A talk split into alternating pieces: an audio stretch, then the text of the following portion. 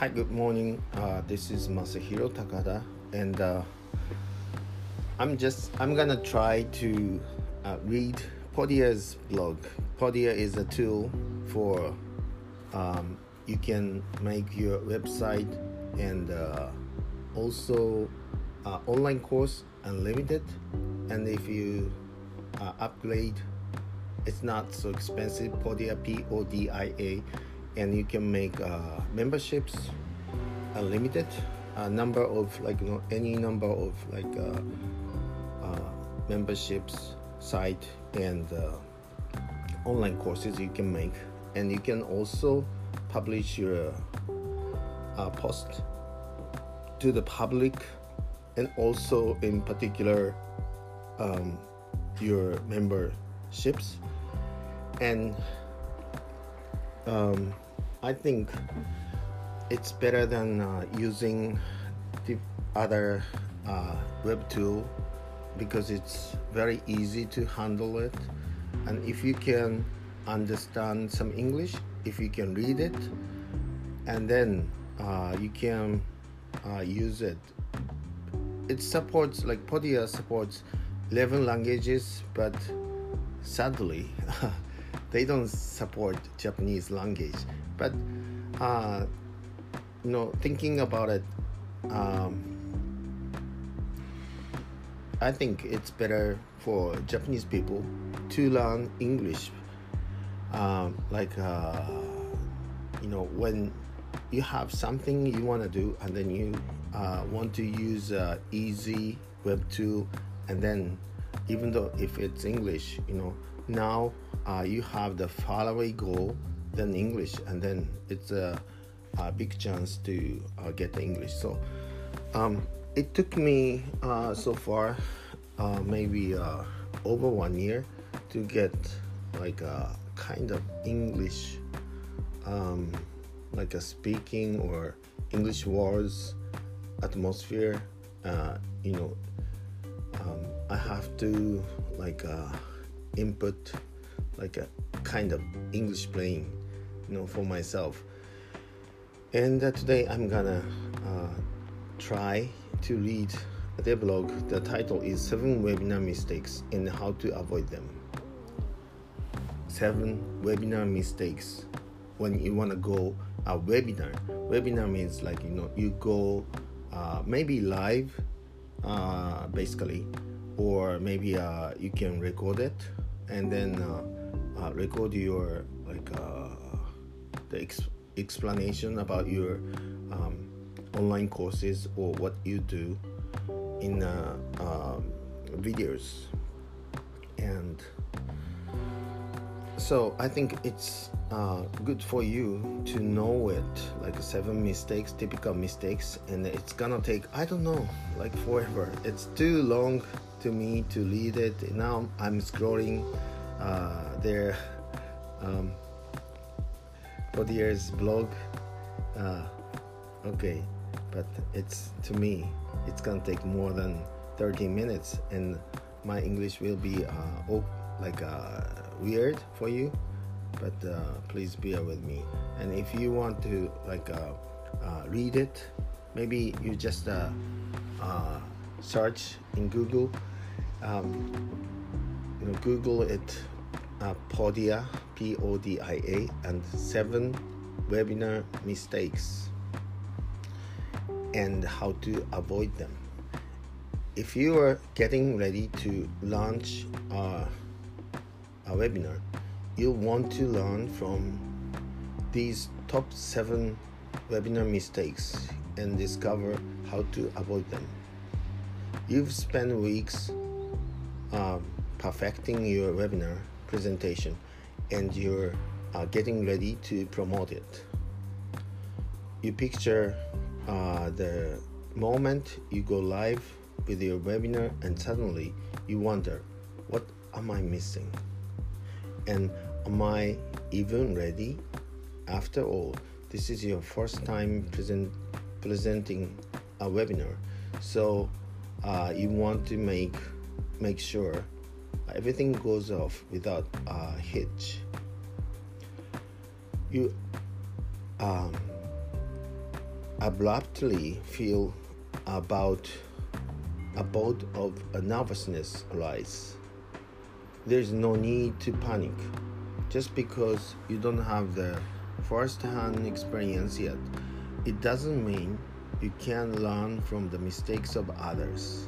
Today, we share with you seven of the biggest webinar mistakes and how you can avoid them so you can rest assured uh, your webinar goes as smoothly as possible. Ready? Let's get straight to the mistakes. What are the biggest webinar mistakes and how do you avoid them? Number one, your webinar isn't interactive. A big mistake presentators present, presentators make is not making the webinar experience interactive enough, running the risk of uh, deserted webinars and sales. Sure, the format of um, webinar itself is interactive, but it's important to go beyond that and uh, capitalize on making your attendees experience as engaging as possible. After all, you wanna uh, stand out from the rest, and interacting with your audience is an impactful way to accomplish that. In fact, 88% of mistakers claim interactive content uh, different, uh, differentiates uh, them from their uh, competitors. A great way you can do this is to use your platform's group chat feature. Not only can you ask your audience questions, but they can also see each other's responses and engage in an active dialogue. These days, live chat is the perform, uh, preferred digital content method, with 42% of customers preferring the channel. Live chat is the leading digital content method. Another way to interact with your attendee is to include a Q&A which is typically scheduled for the end of your webinar presentation. Just be sure to inform your attendees there's a chance to ask questions if they stay until the end. Not only will this sure enti- entice them to watch your entire webinar, but 92% of your attendees actually want a live Q&A session at the end. A final tip for creating an interactive webinar is to be um, entertaining and clear in your communication. 32% of attendees feel the most engaged when the webinar host is passionate and energetic. However, here comes the caveat, caveat to that. It's vital to heed to what you're uh, passionate and energetic about. If this delivering helpful content great, if it's to sell your product, think again. That's our next mistake to avoid. Number two, your webinar is too salesy. Salesy. Do you want to listen a sales pitch in your free time? I'd guess the answer is resounding no. your audience feels the same way. Being too salesy during your uh, salesy during your webinar presentation can and most likely will lead to the opposite of what you're going for and uh, diminish your sales. As a, a general rule, if you think you're being too pushy uh, with your sales pitch, it's likely your attendees will think so as well as uh, as well and at the greater uh, extreme. After all, while only 70% of salespeople think of themselves as pushy, 50% of uh, prospective customers say otherwise. You can avoid this mistake by for, uh, focusing on providing educational, valuable information. And if you can make your tips actionable, even better. After all, good business is about solving your audience's problems. So make it a, a priority instead of uh, spending too much time pitching your products or service. That's not to say you can sell, you can't sell in your webinar. However, it just means you should focus on uh, providing values, valuable solutions to your audience first. Your content will resonate better among your attendees, and the sales will follow.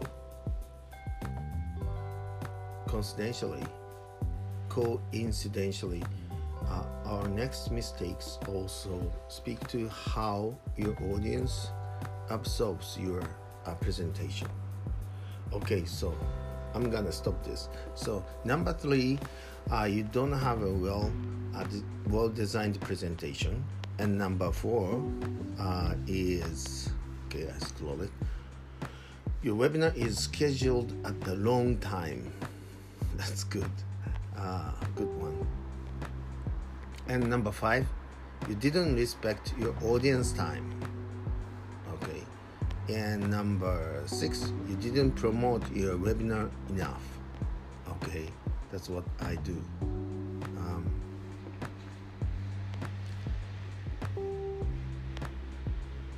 and what is uh, next one? Okay, number seven.